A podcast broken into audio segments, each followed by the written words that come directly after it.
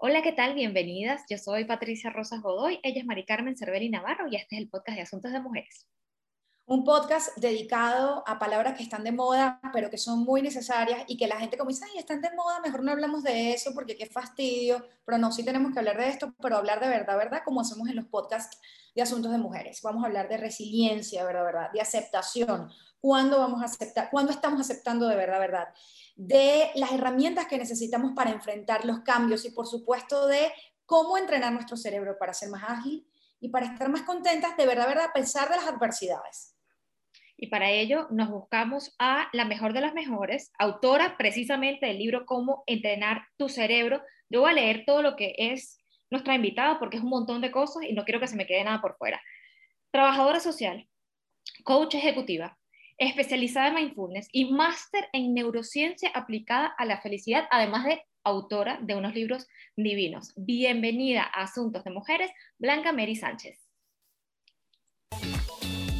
Latimos juntas, imperfectas, valientes, hermanas. El presente es femenino. Igualdad, libertad, sororidad. Nada nos detiene. Soy como soy.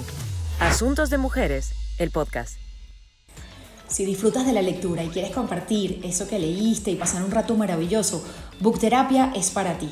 Bookterapia es un lugar exclusivo de lectura virtual en el que una vez al mes tienes la oportunidad de sumergirte en libros increíbles y compartir tus impresiones junto a la apasionada de la lectura Adriana Vieira Lara, Lector Runner, y un grupo maravilloso de lectores como tú.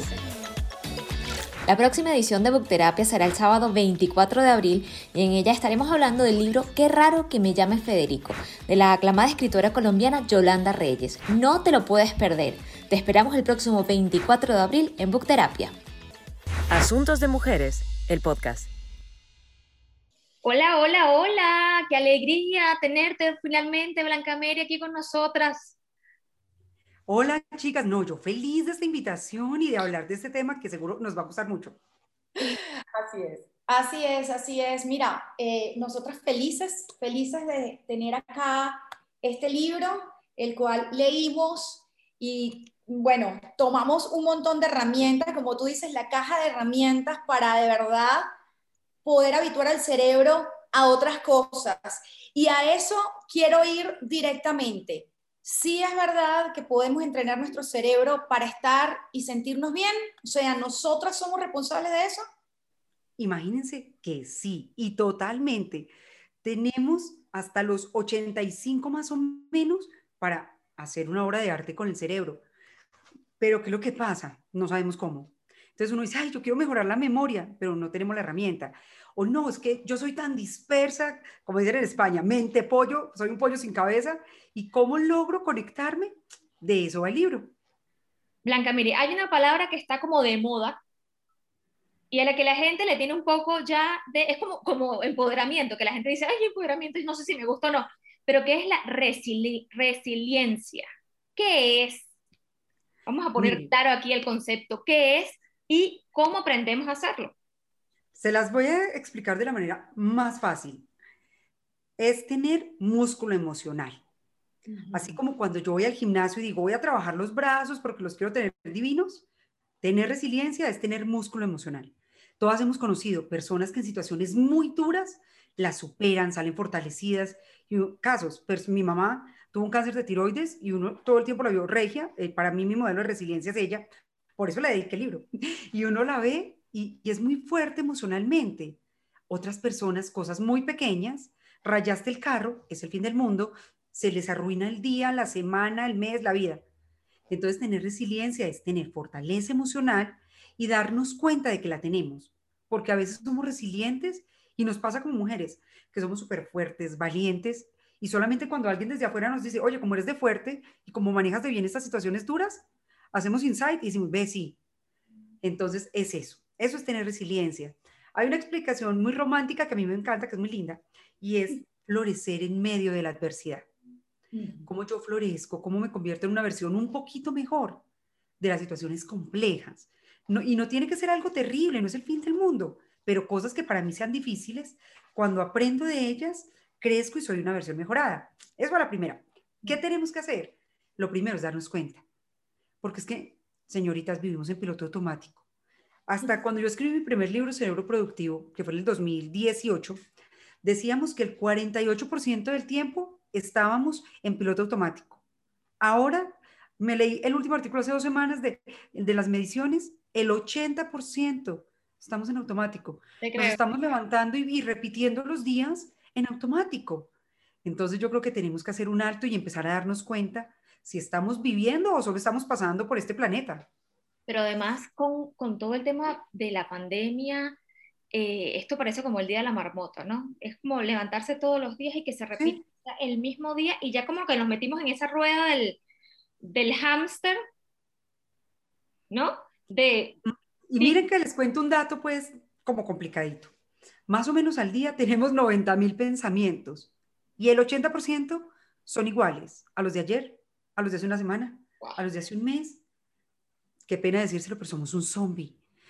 Vamos por la vida y no nos damos cuenta de, tantas cosas chéveres. Entonces yo creo que, que parte de ser resilientes es eso, es asombrarnos, es descubrir cosas pequeñas que podemos hacer tres cosas. Cuando las cosas se pongan graves, miren pues lo que hay que hacer. sacar una lección. Bueno, ¿qué vamos a aprender? Esto está muy duro, tenemos que aprender para no repetirla. Dos, encontrar alternativas. ¿Qué puedo hacer distinto? No puedo seguir haciendo lo mismo y pues esperando que las cosas vayan distinto. O tres, identificar algo que sea completamente diferente a lo que estoy haciendo y comenzar a probarlo. Esas tres cosas nos dan músculo emocional. Uy, pero eso está bueno. Pero, pero Pat, nosotros, eh, ya, es que es muy fácil decirlo, pero es que cuando estás en la inmunda, ¿verdad? Estás en la inmundicia, no sé, se te murió un ser querido, tienes uno muy enfermo, tu familia está lejos, el novio se fue, te hizo ghosting, eh, no sé, tu hija está enfermísima o eh, eh, tú, te quedaste sin empleo. Entonces hay un momento como en el que estás hundida, ¿no? En el que dices, ¿qué es esto? Quiero tomarme vacaciones. Ese momento, ese momento, ¿cuánto esperamos? O sea, ¿Cómo? Porque suena muy fácil, Blanca Mary, pero, pero ese momento del, inmunda, ¿qué? ¿Cómo, A, veces que ni siquiera pensamos quiero vacaciones, estamos tan en la inmunda que es que estamos en automático, ¿sabes? Viviendo el dolor, sumidas en el dolor. Les voy a contar dos cosas. La primera, les voy a contar una historia. En el año 2018, en 2019, en la Feria del Libro de Bogotá, me invitaron a mí a presentar Cerebro Productivo. Estaba súper feliz, no, lo máximo me parecía. Y resulta que a mi madre le diagnostican un cáncer de tiroides y la operaban el día que yo tenía que ir a presentar el libro. Es decir, yo, yo vivía en Bogotá en ese momento, mi mamá en Manizales, entonces yo tenía que tomar una decisión. O me voy a Manizales y estoy en la cirugía de mi mamá o presento el libro. No podemos aprender a conducir en medio de una emergencia. Yo no puedo esperar a que mi hijo se fracture para decir, venga, ¿cómo es que uno conduce? ¿Meto la llave dónde? No, yo tengo que prepararme con antelación. Para mí esa situación fue muy compleja, mm. porque yo dije, es que es mi mamá tiene un EPOC, mi mamá tiene como 800 años, entonces la cirugía era de alto riesgo. Ella podía entrar y no volver a salir. ¿Qué hice yo? Previamente a esa situación, estuve practicando mindfulness para poder bajarle a la intensidad de la emoción, tener claridad en mi cabeza y poder ver las cosas como son, no como yo quisiera que fueran. Segundo, busqué una alternativa. Es muy distinto rumiar, que es darle vueltas a las cosas y no salir de ahí, hacer un análisis productivo. Yo dije, yo no la voy a operar. Convoqué a mis hermanos y les dije, necesito que estén con mi mamá. Le hice la videollamada, madre mía, te amo, te adoro, amor de mis amores, vida mía. Tranquila que yo voy a presentar este libro, me bajo y me voy corriendo para Manizales. Cuando usted salga de esa cirugía, su hija está ahí esperándola. Tal cual. Fue un día duro, porque es que uno no dice, el problema no es que surja la emoción, el problema es que me abrume la emoción.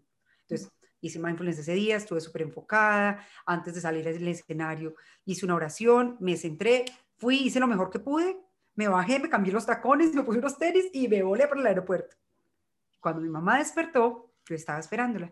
Muy duro. Para mí es la situación más difícil que yo creo que he vivido en la vida y en la que dije, venga, esto, esto tiene que funcionar. Esto no se puede quedar en que lo decimos muy bonito en un escenario o en un libro, sino cómo se aplica en la vida real. Entonces la invitación para los que las están pasando mal es hoy comiencen a tener fortaleza emocional, comiencen a entrenarse ya. Y las mujeres que estamos criando chiquitines o que tenemos sobrinos y demás, que estamos haciendo para que tengan fortaleza emocional, porque van a tener que afrontar situaciones muy difíciles ellos también. Cuando dices hice mindfulness, hice mindfulness, ¿a qué te refieres? Ah, bueno, hice, hice varias prácticas de atención plena. Entonces, por ejemplo, como la respiración, en, la atención en la respiración, cosas, miren, tan sencillas para nuestras oyentes que no tienen tiempo. Dos minutos. Párate dos minutos y te pones las manos en el pecho o en el abdomen y tomas aire por la nariz contando hasta cuatro y exhalas contando hasta ocho. Imagínense que cuando hacemos eso, es como que estamos entrando en nuestra cabeza y estamos limpiando el estrés, le estamos sacando el estrés de nuestra cabeza. Estamos liberando una hormona que se llama cortisol, que nos abruma, que nos tensiona, que, que nos bloquea y que no nos deja ver las soluciones. Entonces, miren qué ejercicios que, listo, entonces vas en el carro, cuando te cuentes el semáforo, respira. Antes de entrar a la oficina, respira. O si tienes mucho tiempo, pues siéntate. Y para eso no hay que poner incienso ni sentarse en un nudo. Simplemente hay que tomar la decisión y pasar a la acción. Eso nos aclara la mente, que eso es parte de lo que hablo ahí en el capítulo donde hablo de la atención plena. Me, da risa porque tú dices respira y Maricarmen y yo. Muy juiciosas. Muy bien, practicando ya. Bueno, no. Yo a veces estoy viendo una película y me doy cuenta, o estoy acostada ahí viendo una serie, Netflix, lo que sea, y digo, tengo, o sea, he pasado todo el día y no he respirado. Eh, voy a respirar aquí mientras veo la película. Y otra cosa que hago es, eh, de verdad, mm, es que si estoy muy abrumada, me doy un, o sea, por ejemplo, le digo, ya va, voy a, ya vengo, voy a, me voy un momentico, voy a caminar, voy a, voy a meditar, porque es que si no, no puedo continuar. Eh, sigo dando, lo que tú decías, sigo dando vueltas sobre mi propio eje, sin resolver nada. Entonces, pero, pero hay otra cosa que tiene que ver con la resiliencia y es la aceptación. Se habla mucho de la aceptación. Y sí, y también me parece que se habla mucho a la ligera de la aceptación, Blanca Mil, de verdad. O sea, es acepta, acepta, acepta, pero ajá.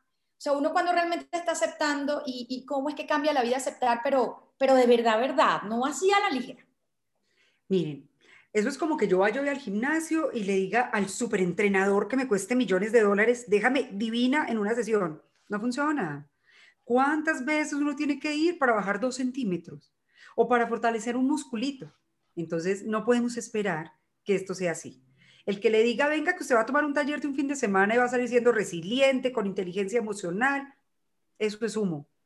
Porque tenemos que pensar en crear estilos de vida que sean emocionalmente saludables.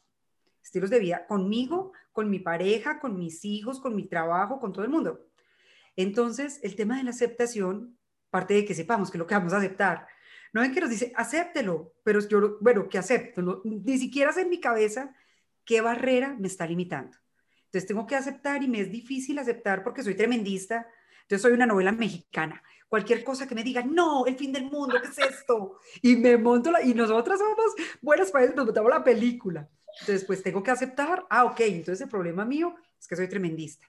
O como yo, que siempre digo, yo soy una perfeccionista rehabilitada, todavía sigo, hola amigos, yo un día más sin ser perfeccionista, porque a uno le salen las creencias. Entonces tenemos que identificar esas barreras. Es el perfeccionismo, es el tremendismo, es el miedo al éxito. Y miren que con las mujeres me ha pasado mucho y siempre les doy duro y les digo, señoras, tenemos que reconocer que a veces tenemos miedo al éxito. Venga, ¿qué tal que, el emprendimiento se me crezca y no tenga tiempo para la familia? ¿O qué tal que, que me vaya tan bien en mi trabajo que me asciendan? Sería lo peor que me puede pasar. Entonces tenemos que Lo peor. No nos pasa nada de esto, ¿verdad, Pat? Nunca pensamos en eso, ¿no? Pero cómo, o sea, cómo realmente, porque yo no sé si conscientemente, más allá de que no voy a tener tiempo y tal, eso sí, claramente, pero nunca he pensado, creo, de tengo miedo que me asciendan o algo así. ¿Realmente la gente tiene consciente esos pensamientos de... No, no, niñas, ¿cuál les parece? Pues más o menos el 90% de nuestros pensamientos, miren pues, nueva palabra, son metaconscientes. El subconsciente no existe, eso es carreta, no crean, eso es uno. Son metaconscientes, porque cuando tú tienes la llave, tú abres la puerta que es y dices, ups, este era el cuarto de San Alejo, aquí tengo metido esto hace 40 años y huele mal. Entonces, tenemos que empezar por reconocerlo. Mm. Miren que parte de que yo escribí en el libro todas esas barreras, es decirle a la gente, esto se llama así, funciona así, nos hace daño así. Porque a veces nos dicen las creencias limitantes, sí, terribles. ¿Y quiénes son? ¿Cómo se ven? ¿Cómo hago para identificar cuál es la mía? Entonces, el primer paso para poder hacer esa aceptación es identifique sus patrones. ¿En qué momento se le embarró? ¿Qué hizo mal? Ah, ok, es que la hice mal porque tenía que hacer una presentación en el trabajo y me paralicé y luego me sentí boba y me di tan duro con el diálogo interno que la próxima vez que lo tuve que hacer dije, no, que lo haga otro. Busquen cuándo no se sintieron felices, cuándo se sintieron frustradas, molestas, cualquiera de esas emociones tan educativas que tenemos. Porque es que son unos mensajeros maravillosos, chicas. Vienen y le dicen a uno, se tiene tanto susto que la embarró. Entonces, ese es el primer paso. Después, encuentren el patrón. Cuando me equivoco, cuando hago las cosas mal, ¿qué me digo? Me digo que no sirvo para nada, que no puedo. O me digo, no, no, tranquila, saque una lección, apréndalo y cometa errores, pero nuevos. Pues uno quedarse cometiendo errores viejos, eso es como muy aburrido. Por ahí podemos empezar. Y todo eso forma parte de una cosa que tú en el libro llamas capital psicológico positivo, que es como una serie de herramientas, ¿no? O sea, ¿eso qué es? ¿Con qué se come ese capital? ¿Qué ventajas trae cómo lo usamos? ¿Cómo les parece? Que en Europa ya llevan 10 años que las compañías miden el capital psicológico positivo. En América Latina apenas nos estamos estrenando hace un par de años este término. ¿Y qué quiero que piensen nuestra audiencia? Imagínense que así como tenemos un capital financiero, pues tenemos un capital psicológico, que son como las herramientas. ¿Qué herramientas tengo yo para ir a asumir una situación? Si yo voy por la vida y solamente tengo un martillo, pues todo lo voy a ver como un clavo.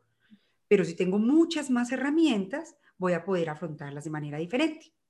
Ese capital psicológico lo construimos desde que están las mamás embarazadas. Ahí usted comienza a desarrollar la inteligencia emocional de sus hijos y en la medida que vamos creciendo. Entonces tiene cuatro elementos.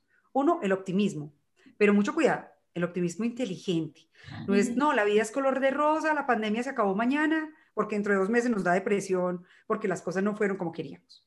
El optimista inteligente identifica la situación, sabe que hay retos, pero sabe que hay oportunidades. Ese es el optimista inteligente, el que ve las dos. Segundo paso, autoeficacia. Ay, bueno, que aprovecho señoras para que me apoyen en una campaña que tengo por el mundo para que nos quitemos la palabra autoestima. En nombre de la autoestima hemos hecho mucho daño, mucho daño. Nada peor que cuando a una persona le dicen es que usted tiene muy baja la autoestima, usted no se quiere.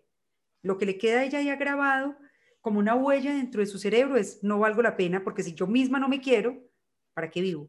Muchas personas han llegado a ideación suicida por eso, pero les, pero les regalo una palabra nueva, autoeficacia, más amplia porque yo puedo decir, en esta rueda de la vida tan grande que tengo, tengo muy bajita la autoeficacia a nivel laboral porque no soy la mejor profesional, pero como soy de buena como mamá, o como estoy de bien a nivel espiritual, o como me siento de segura de que le aporto a nivel comunitario.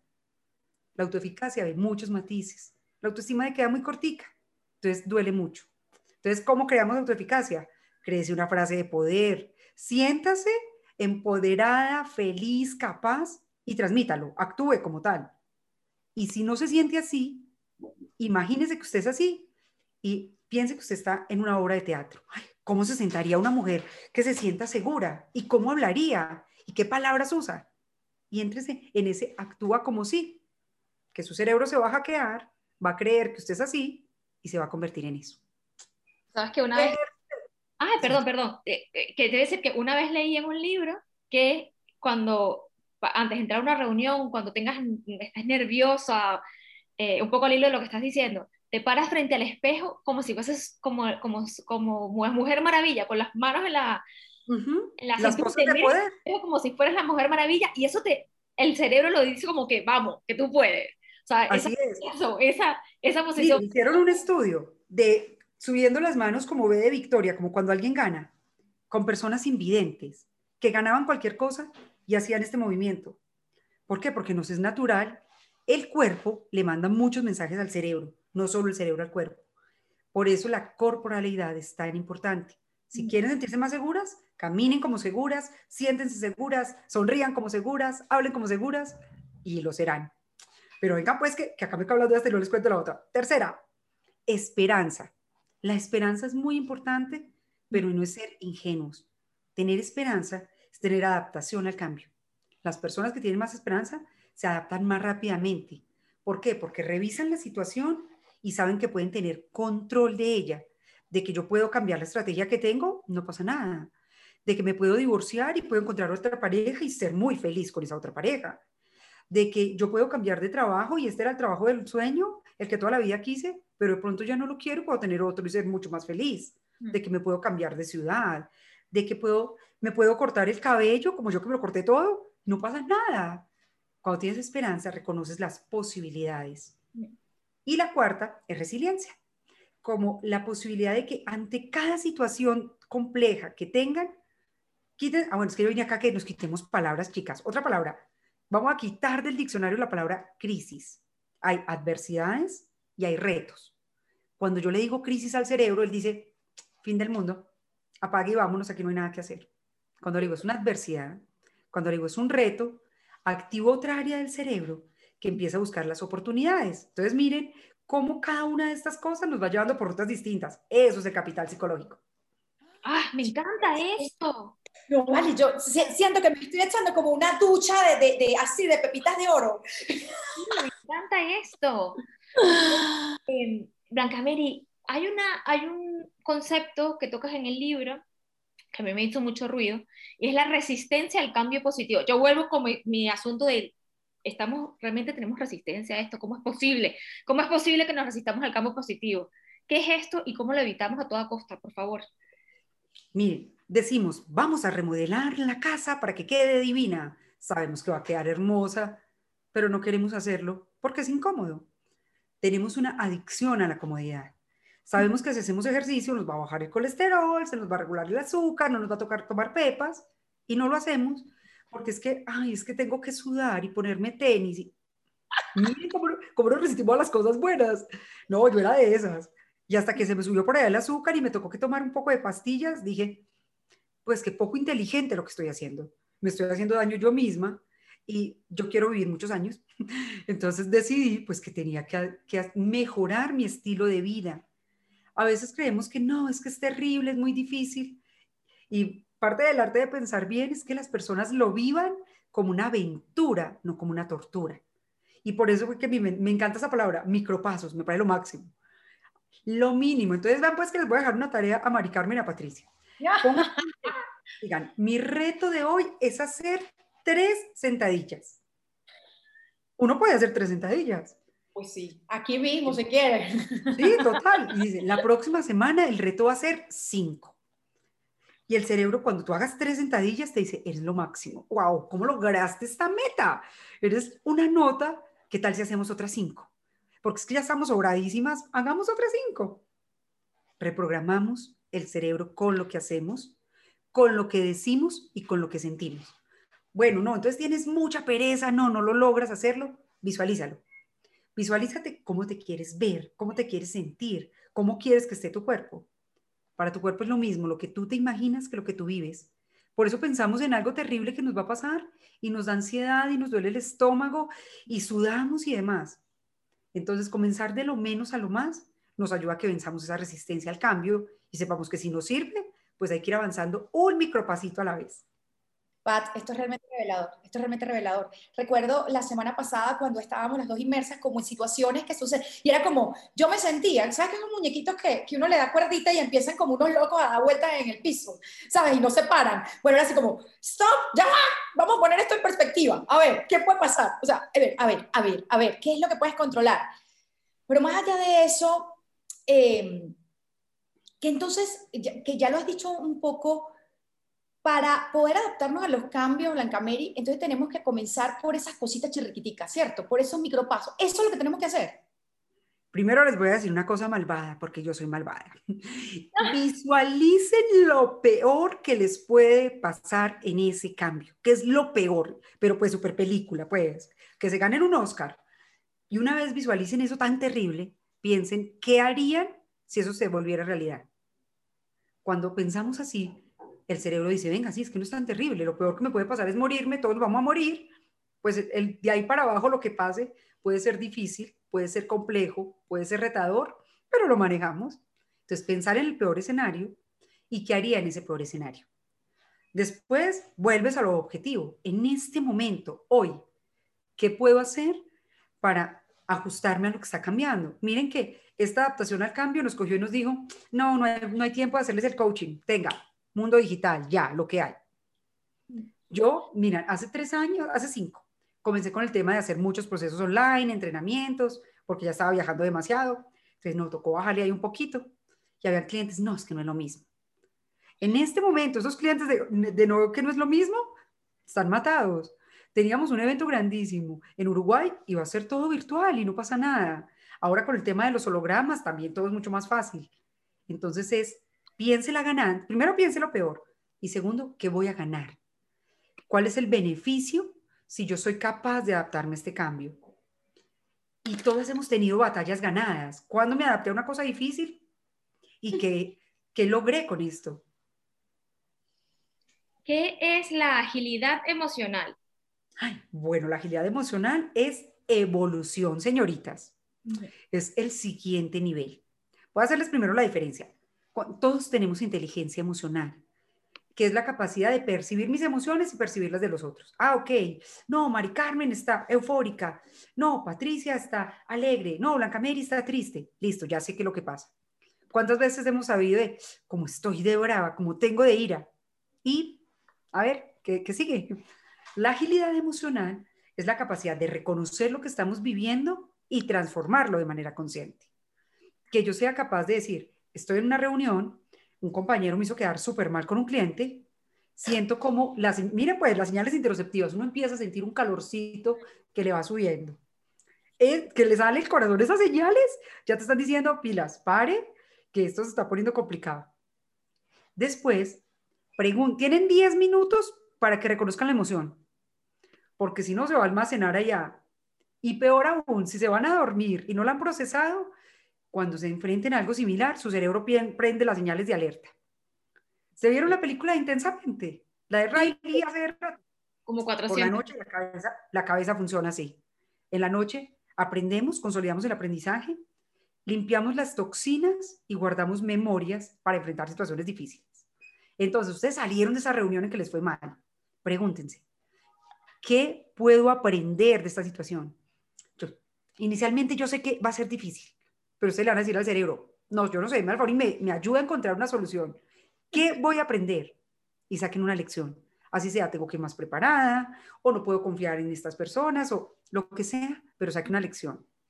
Segundo, ¿qué pude haber hecho diferente? Y tercero, si estoy en una situación similar, ¿cómo lo podría hacer muy bien? Miren que cada que vamos por esos tres pasitos, que suenan muy sencillos, pero que hay que practicarlos, estamos reprogramando la mente. La próxima vez que te enfrentes a una situación similar, tu cerebro te va a decir, ya lo manejaste bien, puedes hacerlo, esto no, está, esto no te queda grande. Cuando no lo hago, uno ve que se encuentra situaciones similares y se paraliza o se pone los guantes de vamos a la pelea.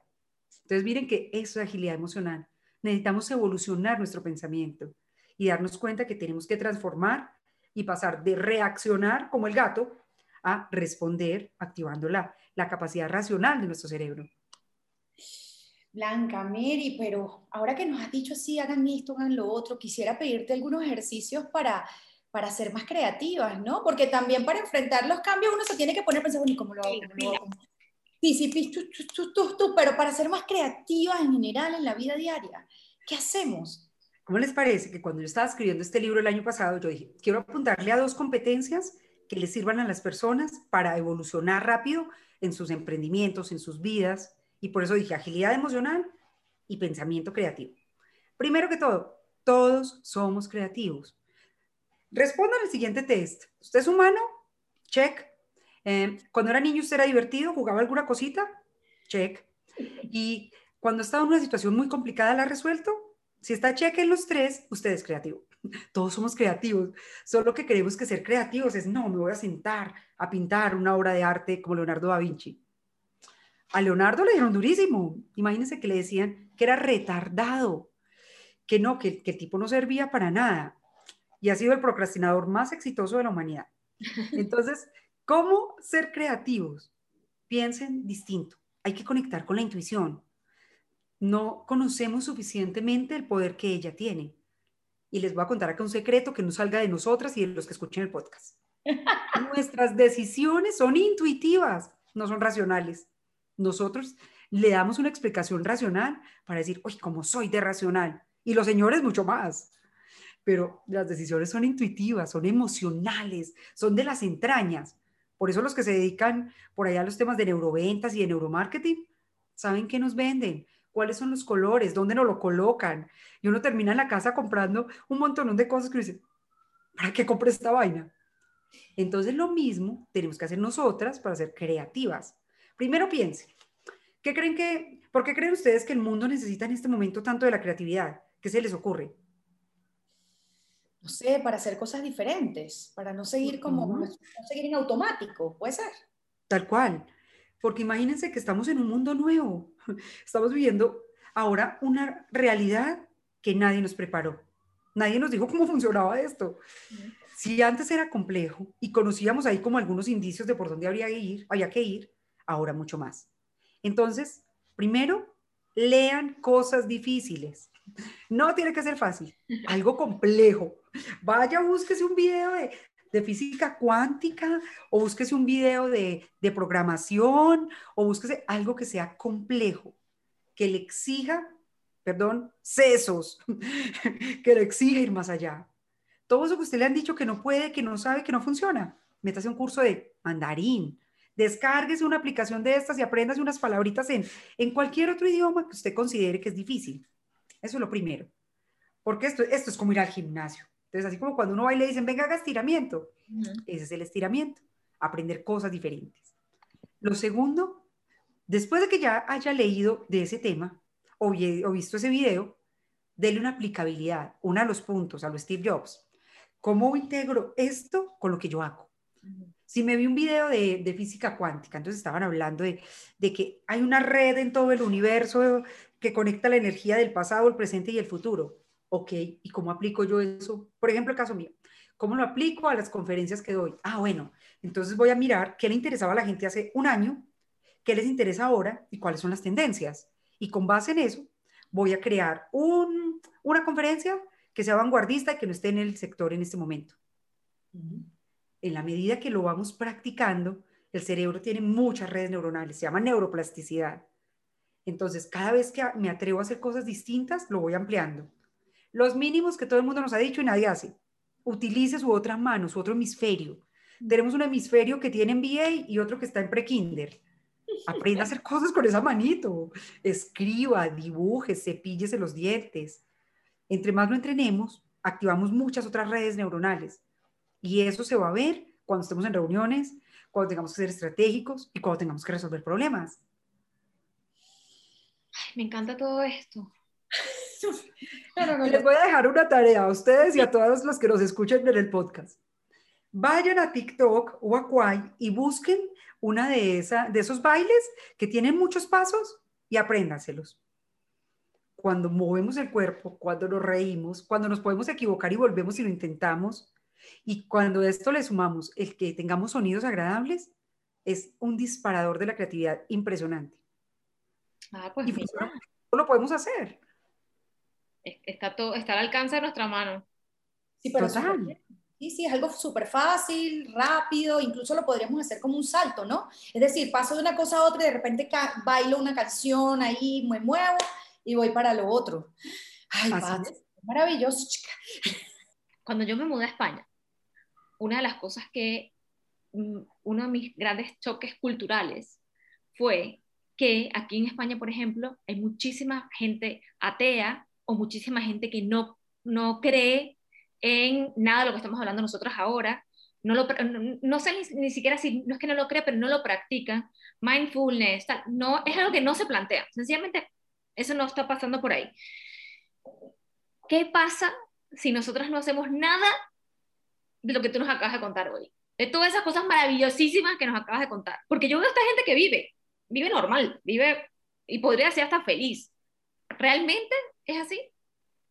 Les voy a contar una cosa muy triste, pero tranquilas, esto se repara. ¿No les parece que hay personas que deciden vivir en piloto automático, saben que están en automático y no hacen nada por salir de ahí, por lo que hablamos ahora, porque es que es mucho más fácil repetir el mismo día que pensar en cómo puedo ser una versión mejorada, cómo puedo crecer, pero es muy triste y me preocupa bastante, por eso es que me ven en todas las redes sociales haciendo mil cosas, porque va a surgir algo que se va a llamar la clase obsoleta. Y la clase obsoleta son los que no evolucionen el pensamiento, los que no desarrollen sus habilidades y los que no tomen las riendas de su vida. Se van a volver obsoletos. ¿Por qué? Porque si yo digo, bueno, y es que ahora con todo este mundo de la evolución que vamos, necesitamos personas que sean empáticas y al otro no le interesa ser empático, y yo estoy haciendo un proceso de selección, pues me voy por el empático. Si decimos, tenemos que romper las barreras del edadismo, y tengo una persona que dice, no, es que yo solo trabajo con personas menores de 30, pues me voy con el otro que es más visionario. Mm. Entonces, no podemos caer en la clase obsoleta, tenemos que pensar en ser la mejor versión que podamos hoy. Y hay una cosa que a mí me gusta decirle a la gente y es, mejor es un 1%, un 1% no es nada. Hoy no me voy a quejar. Hoy en vez de quejarme voy a encontrar oportunidades, voy a proponer. Hoy en vez de hacer mala cara cuando esté en el computador, pues voy a sonreír cuando esté en el computador, voy a ser más consciente. Y van a ver, así sea por egoísmo, cómo su cuerpo cambia, cómo sus relaciones mejoran, cómo sus finanzas se transforman. Esto es muy encarretador. Y lo pero, Pat, lo dejó arriba, no, pero es que ella es brillante. Ella sabe su, ella sabe su vaina. Ay, Blanca Mary, ¿dónde podemos conseguir tu libro maravilloso y conseguirte a ti y seguirte y seguir todos tus consejos? Bueno, yo te sigo, pero ¿dónde te, te conseguimos? Bueno, en todas, literal, en todas las redes sociales me encuentran como arroba soy Blanca Mary. En las más seriecitas, en LinkedIn y en YouTube, Blanca Mary Sánchez. Y el libro, estoy muy feliz porque está en Colombia, en todas las librerías y desde buscalibre.com.co se los mandan a cualquier lugar del mundo. Así, Patricia, que hasta España también te llega. Y también está en digital, para los que leen en digital. Buscalibre.com.co. Yo leo en digital, yo leo en digital. Entonces, por ahí, por cualquiera de esas plataformas de, que venden libros. Sí, ahí en todas está.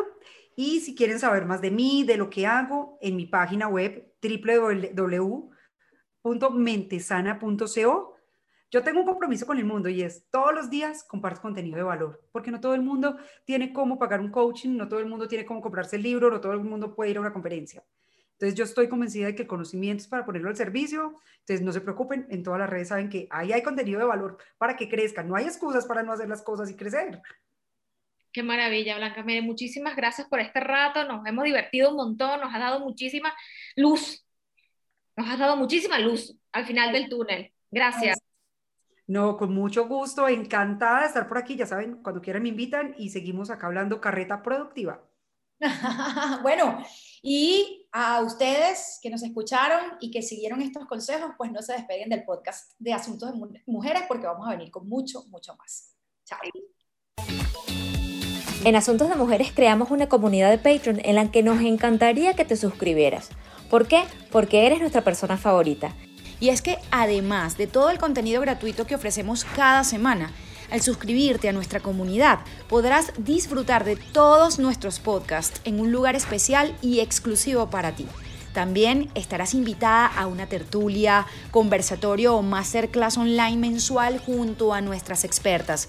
Y cada mes podrás participar en la grabación de uno de nuestros podcasts en el que tú serás la protagonista. Ah, y no te preocupes, porque si te pierdes el podcast tendrás a la mano una guía descargable con toda la información y consejos de nuestras entrevistadas. Suscríbete desde tan solo 5 dólares al mes y sé parte de nuestra comunidad de mujeres, porque en Patreon queremos ser tu compañía www.patreon.com slash asuntos de mujeres. Nada nos detiene. Soy como soy. Asuntos de Mujeres, el podcast.